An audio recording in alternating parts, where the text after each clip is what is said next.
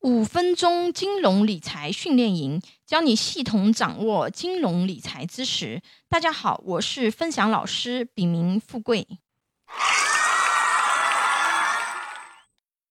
今天我们分享的主题是投资理财啊实操，家庭资产配置方案第一步。那首先，我们应该要清理资产清单啊，以及梳理自己的风险防御系统。这个应该是我们最先要去规划的部分，因为疾病和意外的发生，并不以我们的意志为转移啊。我们能做的只有做好防范措施。所以，开始理财第一步啊，应该把自己和家人的人身风险对冲给保险公司。保险并不能避免疾病和意外的发生。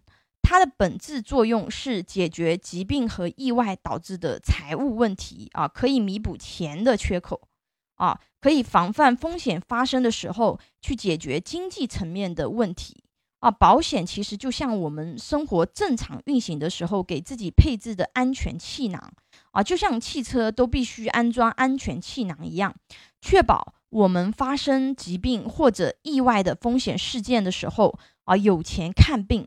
有钱养病。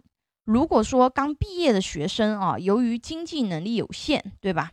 那么你可以先配什么呢？意外险和医疗险这两个险种非常的便宜啊，一个年轻人一年只需要几百块钱，就可以把自己的意外和医疗的这两块风险对冲出去啊，确保发生意外和疾病风险的时候能够有钱看病。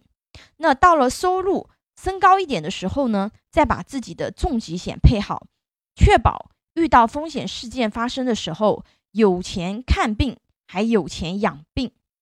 定期寿险，根据自己要承担的家庭责任去规划。啊，下一堂课会用一个一二线城市普通家庭的资助成员作为案例，给大家讲解这块的一个简单的方案。啊，但是。